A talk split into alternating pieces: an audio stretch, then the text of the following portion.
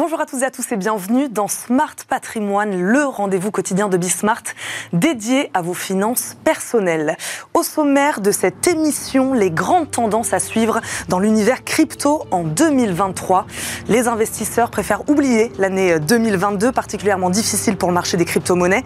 Les cours ont baissé de plus de 60% et leur confiance a été mise à mal. Nouvelle année, nouveaux objectifs. On fait le point dans une minute sur les actifs numériques à détenir dans son portefeuille cette année. Et puis dans Jeux patrimoine, les Français de plus en plus inquiets par leur retraite. La réforme des retraites débattue en ce moment au Parlement y est peut-être pour quelque chose, c'est vrai. L'occasion de revenir aujourd'hui sur les comportements des épargnants vis-à-vis de cette seconde partie de leur vie. Commencent-ils plus jeunes à épargner? Quel placement privilégient-ils? Ont-ils toutes les informations? Réponse dans quelques instants avec nos deux experts. Mais d'abord, je le disais, Zoom Crypto dans Smart Patrimoine, c'est parti.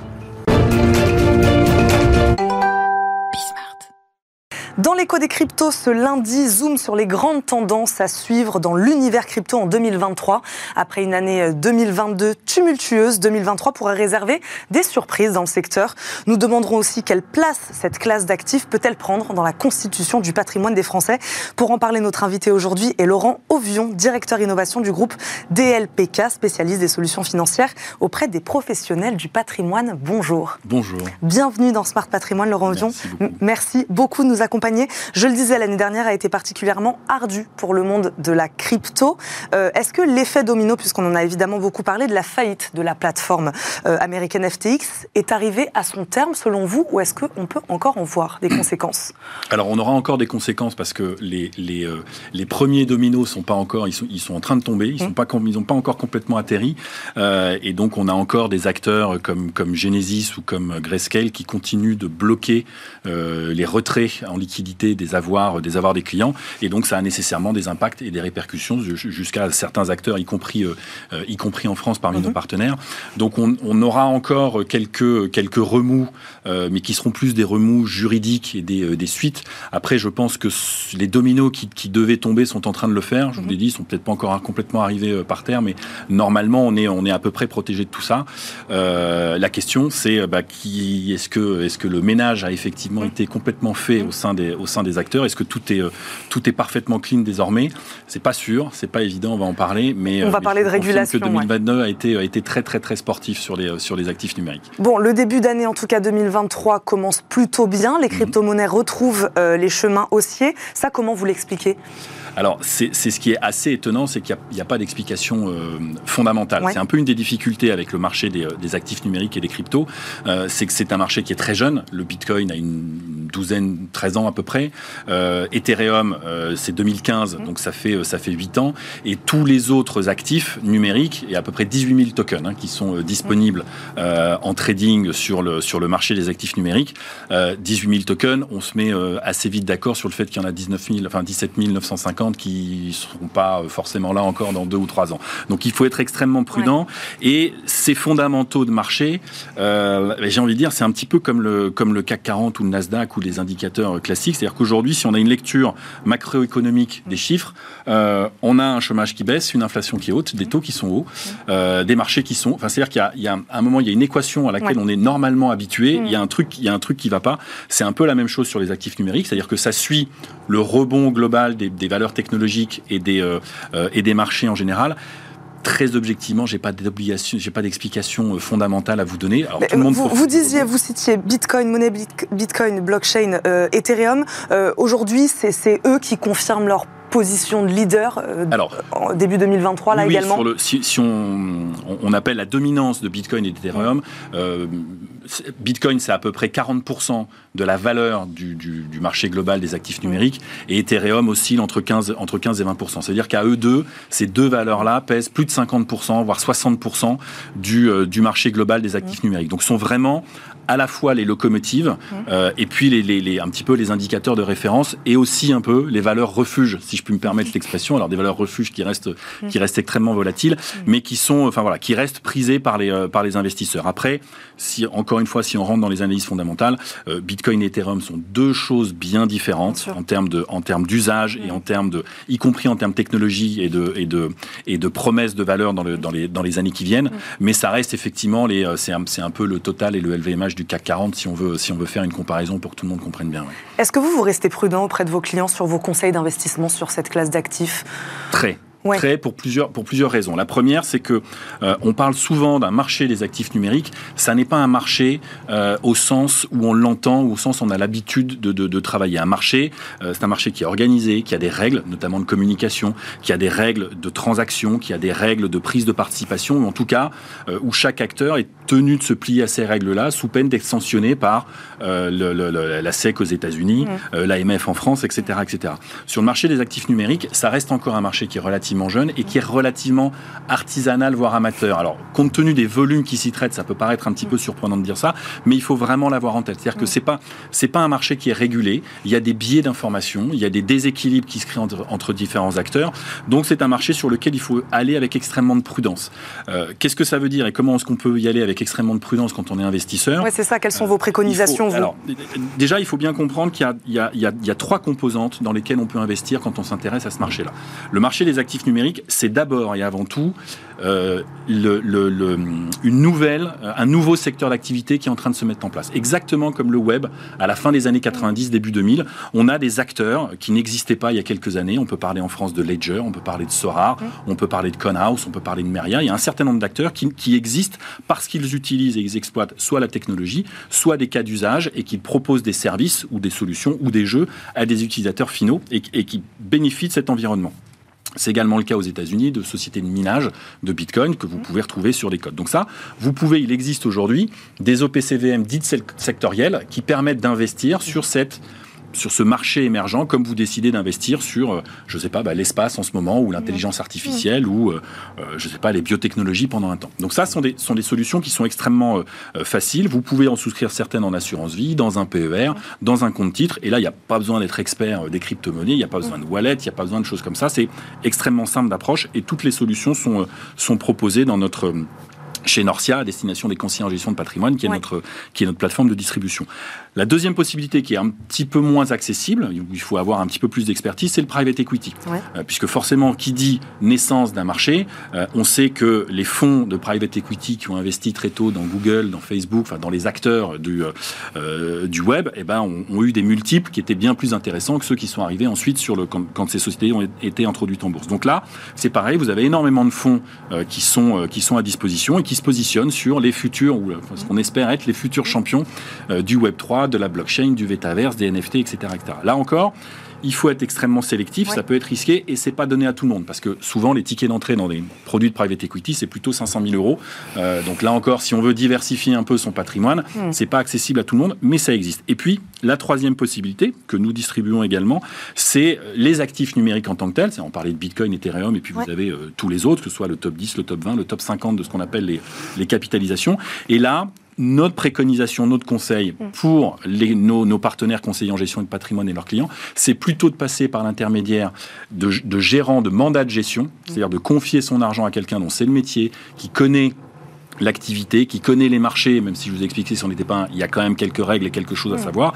Et en gros, c'est quelqu'un, plutôt que d'acheter du Bitcoin euh, à, euh, je sais pas, il doit être à 24 000, presque 25 000 là, bah, vous confiez votre argent à quelqu'un qui va, en fonction des codes, qui va passer, bah, par exemple, quand il était à 22, il a vendu, il a racheté à 19, il a, et donc il va permettre de générer un petit peu plus de performance mm. sur ces euh, sur ces différents outils. Donc ça, ce sont vraiment les trois les trois possibilités d'investissement, soit par l'intermédiaire d'un conseiller en gestion de patrimoine, soit en direct pour ceux qui veulent, qui gèrent leur finance directement sur les, sur les marchés. C'était très clair. Le temps passe vite. J'aimerais qu'on parle évidemment de la régulation. Euh, grand sujet, selon vous, de l'année 2023, la, la, régulation de, ces, euh, de ce marché crypto?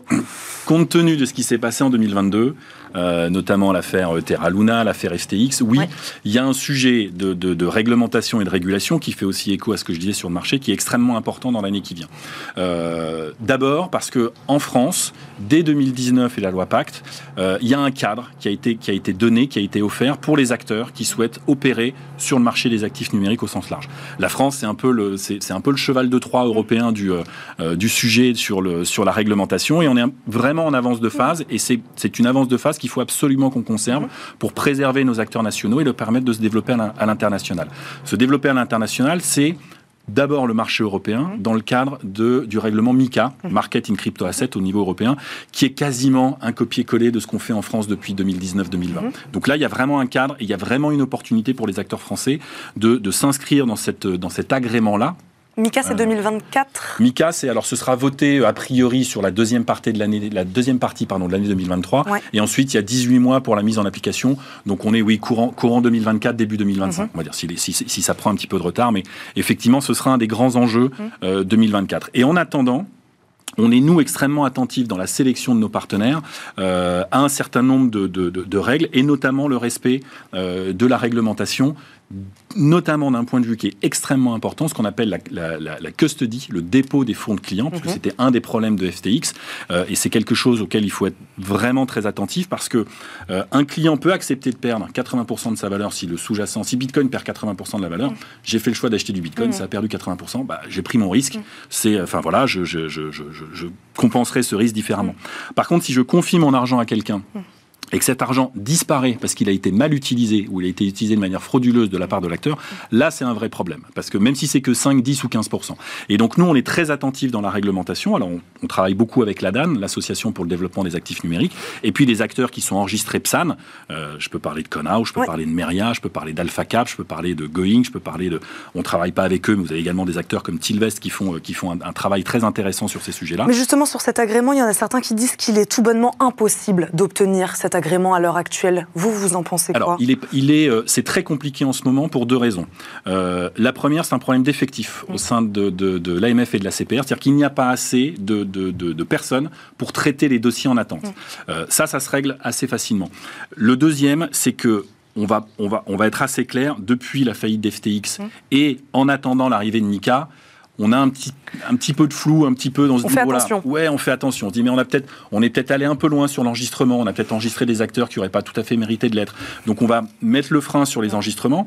Euh, ça veut dire qu'il faut accélérer sur l'agrément, mais on vient de voir que d'un point de vue effectif, c'est compliqué. Donc, on est dans une espèce de flou. Je pense que les premiers agréments arriveront dans le courant de l'année 2023, euh, parce qu'on a des acteurs euh, français qui sont, qui sont prêts depuis longtemps et qui sont en train de discuter avec les autorités pour y arriver. Mhm. Là encore, ce sera très important pour rassurer les investisseurs, les intermédiaires, les conseillers en gestion de patrimoine, pour arriver à une offre euh, packagée, stabilisée, qui soit, qui soit très intéressante et opportune pour chacun, des, pour chacun des clients finaux. 10 secondes, parce que j'aimerais qu'on continue quand même à donner des conseils à ceux qui nous regardent. Vous en avez un tout petit peu parlé tout à l'heure. NFT, métavers, euh, ce seront aussi les tendances à suivre cette année euh, euh, cette année 2023 On terminera là-dessus. Il y, a une grosse tendance par rapport à ça. Il y, a, deux tendances. Euh, alors une qu'on n'avait pas forcément vu arriver, c'est l'intelligence artificielle, euh, notamment avec ChatGPT qui mmh. vient de bousculer un petit peu tout ça et qui donne un intérêt extraordinaire à la blockchain parce que ChatGPT, ça récupère des informations et ça permet de tracer les informations telles qu'elles ont utilisées. Vous coupez ça à une blockchain en termes de, rémunération de la source, en termes de rémunération, enfin de, euh, de, répartition de la valeur aux différentes personnes qui participent euh, à, la, à, la, création de l'IA et à son alimentation, c'est extrêmement intéressant. Et Web3 Metaverse NFT, c'est le débouché des clients finaux, du, grand public. Et donc là aussi, ce sera extrêmement intéressant de suivre ce qui se passe, ce qui se passe cette année. Merci Laurent Ovian d'avoir répondu à nos questions aujourd'hui dans Smart Patrimoine. Je rappelle, vous êtes le directeur innovation du groupe DLPK. Merci beaucoup d'avoir été avec nous. C'était un plaisir. Tout de suite, c'est Enjeu Patrimoine. Et c'est parti pour Enjeu Patrimoine où nous répondons chaque jour à une grande question liée à la gestion de votre patrimoine. Aujourd'hui, quel comportement adoptent les épargnants vis-à-vis de leur retraite Après quatre années de baisse successive, la part des Français inquiets pour leur propre retraite progresse de 3 points en 2023. Ils sont désormais 61% à craindre pour leur pension. En pleine contestation de la réforme des retraites, nous allons tenter avec nos deux invités d'expliquer les stratégies parfois paradoxal des épargnants. Nicolas Villette nous accompagne, directeur épargne retraite entreprise chez BNP Paribas. Bonjour. Bonjour Eva. Bienvenue dans Smart Patrimoine. Anthony Kelsey, qu'on connaît bien, fondateur de Kelsey Patrimoine, est également avec nous. Bonjour. Bonjour Eva. Merci beaucoup à tous les deux d'être là. Euh, Nicolas Villette, est-ce que vous constatez donc depuis la présentation de la réforme, c'est ce que je disais, une montée d'inquiétude de la part des épargnants? En tout cas, il y a un contexte qui interroge. Hein, il est encore trop tôt pour le dire, la réforme n'est pas mm. votée à ce stade, mais on voit une préoccupation qui grandit chez les Français. Je vous donne un exemple. On a, on a observé que durant le mois de janvier, mm. il y a eu un million de, visiteurs uniques sur notre plateforme digitale, La retraite en clair, Mon Demain, parce que les gens s'interrogent, ils veulent prendre de l'information. Et sur les 1 million, il y en a 100 000 qui ont fait un parcours de simulation ça montre bien l'état de préoccupation des Français quant à la préparation de leur retraite. On est euh, sur la phase de, réflexion, d'interrogation, ou est-ce qu'ils changent même déjà à changer de comportement vis-à-vis de leur retraite, Anthony Calci? Quand on est en capacité de faire une simulation, c'est qu'on est déjà proche de la retraite. Euh, donc c'est déjà bien de se dire si on est euh, concerné ou pas par la, par la réforme des retraites, ici ça va m'impacter moi-même. Et à ce moment-là, on peut ajuster la stratégie en fonction de ce qu'on obtient comme, comme résultat. Euh, donc, euh, est-ce que je dois plus épargner? Est-ce mm. que je dois investir euh, dans l'immobilier, dans des actions, enfin, dans mm. des placements c'est bien cette interrogation. Et justement, le taux d'épargne a augmenté par rapport à 2019.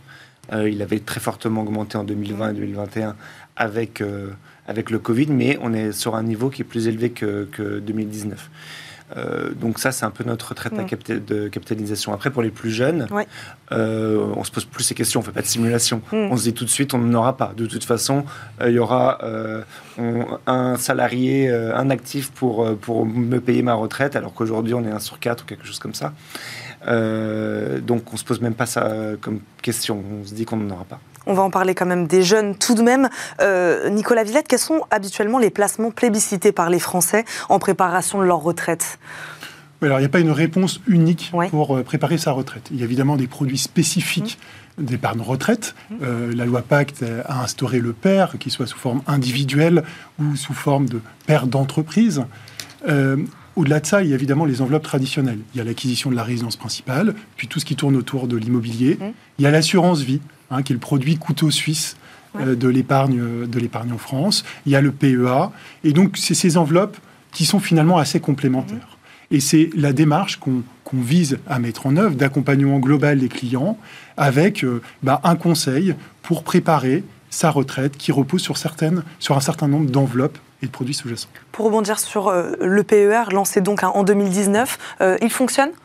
Oui, c'est sûr, c'est un, un, succès incontestable. Mmh. Un succès à la fois pour les, produits individuels, hein, je crois que c'est 2,8 euh, millions de, porteurs de, produits per individuel, certes alimentés pour une grande part par des transferts. Enfin, il y a une dynamique qui est là et qui va se poursuivre. Et puis une dynamique sur le collectif aussi, je crois qu'on est à 3,3 millions de, mmh. de contrats. Donc, c'est un vrai succès. Immobilier, c'est un peu à part, mais PER, assurance vie, euh, quelle rémunération on peut attendre de ce type de placement? Alors évidemment, euh, l'assurance vie et le PER, c'est un couteau suisse. On peut y mettre les supports que, que l'on souhaite. On, peut y mettre du capital mm. garanti qui va rapporter un taux sans risque autour de 2%, enfin aujourd'hui. Euh, et des actions qui peuvent aller jusqu'à plus de 8% de rentabilité. Donc ça dépend. Euh, le PER est, un succès, on va dire, incontestable, parce que le PERP était mal fait, avec cette histoire de, sortie en rente obligatoire, en tout cas euh, partielle. Sur le PER, on peut sortir en capital. Il a quand même un gros défaut, c'est une sortie en capital imposée. Ouais. Et donc, certainement, les versements sont déductibles de votre impôt sur le mm. revenu, mais les retraits au moment de la retraite sont de nouveau imposés. Donc, ça s'il y avait une exonération mm. au moment de la sortie, ça serait vraiment un carton plein et tout le monde mm. euh, se mettrait à capitaliser dessus. C'est pas encore le cas. La transition, c'est l'épargne salariale, où là, pour le coup, il y a une optimisation fiscale qui est énorme pour la retraite. Mais ma question derrière ça, c'est est-ce qu'on pourrait imaginer des Français euh, qui privilégient davantage, on, on, le dit, on les dit de plus en plus inquiets, qui privilégient davantage des placements plus risqués, mais plus rémunérateurs? Non, on n'en est pas là encore. D'abord, il y a un mouvement qui, euh, qui me paraît incontestable. Depuis toute la réforme de la retraite depuis 1993, on durcit les conditions d'obtention d'une pension euh, obligatoire, une pension mm. légale. Hein, et dans le même temps, on a créé des produits plus attractifs, mm. le PER, euh, via la loi Pacte. Et donc ça, finalement, ça a donné un moyen complémentaire de préparer sa retraite. Ce qu'on voit, c'est que les Français adoptent cette démarche-là. Hein. La, la, baisse du taux de remplacement a créé un espace et via ces produits, on, euh, remplit cet espace. Mm. Donc il y a un vrai mouvement d'adoption. Après, au sein, au sein de ces, ces, produits, en effet, ce sont des enveloppes et il y a plusieurs supports qui peuvent être mis en place. Qui dit horizon retraite dit horizon long terme. Donc c'est par définition un horizon qui permet de prendre plus de risques. Hein, avec des mécanismes qu'on peut imaginer de désensibilisation au fur et à mesure qu'on se rapproche de, l'âge de la retraite. Mais oui, c'est une enveloppe qui permet de prendre du risque à, horizon euh, lointain. Donc c'est euh, du non-côté, c'est un certain nombre d'actifs qui, étaient, qui sont par nature moins liquides, plus risqués mmh. que euh, la duration moyenne des contrats à retraite permettent de, souscrire. En revanche, ce n'est pas une réponse unique. Oui, oui. Anthony Calci parlait, de, parlait des jeunes tout à l'heure. Euh, quel est l'âge moyen voilà, de, où l'épargnant commence à penser à sa retraite et à épargner pour sa retraite? Alors, généralement, on dit que c'est après 50 ans qu'on commence à y réfléchir. Mm. Mais cette réponse, c'est une réponse unique et je ne suis pas sûr que ce soit la seule réponse. Et on voit aujourd'hui, euh, Anthony disait que les jeunes aujourd'hui, ils pensent qu'ils n'auront pas de pension mm. euh, légale. Oui, ça veut dire qu'ils réfléchissent à comment se la constituer. Mm. Et on voit notamment, euh, je porte une activité euh, qui a une grande partie euh, comme contrepartie des entreprises, eh ben, on a un discours avec nos entreprises clientes pour accompagner, y compris les jeunes, dans la préparation de la retraite. Puisque vous êtes un jeune diplômé, vous rentrez dans une grande entreprise, vous bénéficiez d'un plan collectif, vous avez parfois 25 ans. Hein. donc c'est une réflexion qu'on peut avoir tôt. Les outils digitaux qu'on met en place, ils ont vocation à accompagner ces épargnants surtout leurs âges. Hein. Ce qui est important, c'est de commencer tôt pour que ça soit efficace, que l'effet capitalisation joue à plein.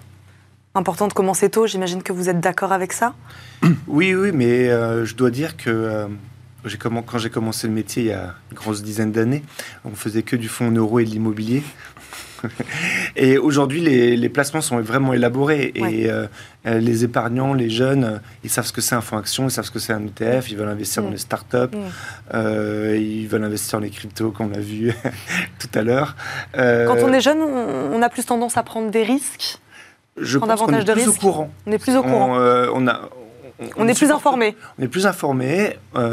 on se projette plus sur le, sur le long terme on n'a pas forcément envie de se reproduire la résidence principale euh, comme papa ou la maison, la résidence secondaire euh, comme euh, papy. mais plutôt d'investir dans le Bitcoin ou dans des grandes entreprises de croissance. Investir dans du Bitcoin pour sa retraite? Oui, ah oui, bien sûr. Eh oui, clairement. Euh, oui. Vous confirmez ah Oui, bien sûr. Si, on a 30 ans devant soi, mm. euh, c'est excellent. Plus c'est volatile euh, et plus il faut du long terme, évidemment. Alors là, désolé de, parler de ça, mais parce que c'est en tout, faut en prendre un tout, un tout, petit peu. Mais en tout cas, les, les épargnants sont de plus en mm. plus au courant qu'il qui faille qu'il se constitue mm. un capital pour le futur, pas forcément la retraite, en tout cas le moment où ils vont arrêter de travailler, parce que beaucoup pensent arrêter de travailler plus tôt aussi, s'ils le peuvent. Hein, il y a beaucoup de mouvements comme ça, l'indépendance financière, euh, les clients qu'on adresse sont souvent des clients fortunés, ils font leur cash out, ils vendent leur, entreprise ils reçoivent une importante succession. Mmh. Euh, comment je fais pour avoir des revenus complémentaires et peut-être arrêter de travailler? Euh, Voilà, ça c'est quand même un, mouvement qui se fait par des actions dividendes, par des CPI, par plein de, de, systèmes qui permettent de lever le pied avant euh, d'attendre l'âge légal de la retraite. Nicolas Villette, les jeunes investissent un peu différemment, en effet, ça aussi c'est une tendance que vous, que vous confirmez Oui, c'est une tendance que je, que je confirme. Mais moi, je pense que la population, les épargnants, ils sont de plus en plus accompagnés.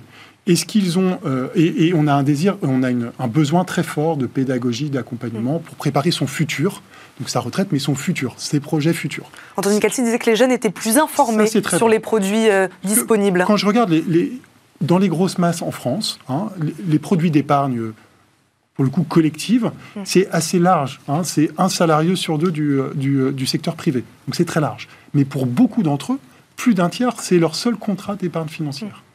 Donc pour beaucoup, c'est en fait assez nouveau. Et donc ils ont besoin d'un accompagnement très important. Ce qui est nouveau, c'est qu'aujourd'hui, via leur contrat individuel ou collectif, ils ont, ils ont euh, euh, accès à euh, des, possibilités d'investir beaucoup plus larges, beaucoup plus diversifiées. Et c'est là où, en effet, il y a des choses intéressantes qu'on peut voir. Mais je pense que plus que jamais, il y a un besoin d'accompagnement, de pédagogie sur ces dispositifs qui restent complexes. Mais comment on fait plus de pédagogie? Alors, on, le fait par une notion de tiers de confiance. Hein. On le fait, Anthony et CGP, si j'ai bien compris. Donc, c'est un tiers de confiance, par la banque, par l'employeur, par euh, les, différents sites et outils euh, digitaux, par des partenariats. C'est un mouvement qui est, qui est très important sur notre, notre secteur d'activité, c'est que les grands groupes ou les acteurs du secteur, ils passent des partenariats avec des fintech, avec des, entreprises qui ont des services à valeur ajoutée, qui permettent justement de donner, de créer des parcours, des modules d'accompagnement, de conseils pour conseiller ces épargnants, jeunes ou moins jeunes, dans la préparation de leur futur. Anthony Calci, nous reste 30 secondes. Je reviens à ma question du début. Euh, on sent qu'il se passe quelque chose en ce moment. Évidemment, on, parle de cette réforme des retraites. Euh, est-ce qu'on peut s'attendre à un véritable changement des Français, des épargnants aujourd'hui vis-à-vis de, vis -vis de leur retraite en 2023 euh, Oui, c'est quand même intéressant de mettre le débat quand même au centre, au centre de la France. Et donc, aujourd'hui, la discussion de comptoir, c'est euh, finalement, on va pas avoir euh, mm. assez d'actifs. Euh, mais finalement, du coup, tout le monde est, au courant et tout le monde se mm. pose des questions sur la retraite et ça va faire des changements. tout d'un coup, je veux investir en immobilier, je mm. veux investir en actions, il faut que j'épargne. Et on le voit déjà dans les chiffres sur le taux d'épargne qui est encore une fois supérieur à ce qu'on faisait avant une tendance qui s'inscrit donc. Merci beaucoup Nicolas Villette d'avoir été avec nous aujourd'hui. Je rappelle, vous êtes directeur épargne et retraite entreprise chez BNP Paribas. Merci beaucoup Anthony Calci de nous avoir accompagnés, fondateur de Calci Patrimoine. Merci à tous les deux d'avoir débattu avec nous aujourd'hui dans Smart Patrimoine. Merci à vous évidemment de nous avoir suivis. On se retrouve demain, même heure, pour un nouveau numéro de Smart Patrimoine. À demain. Ciao.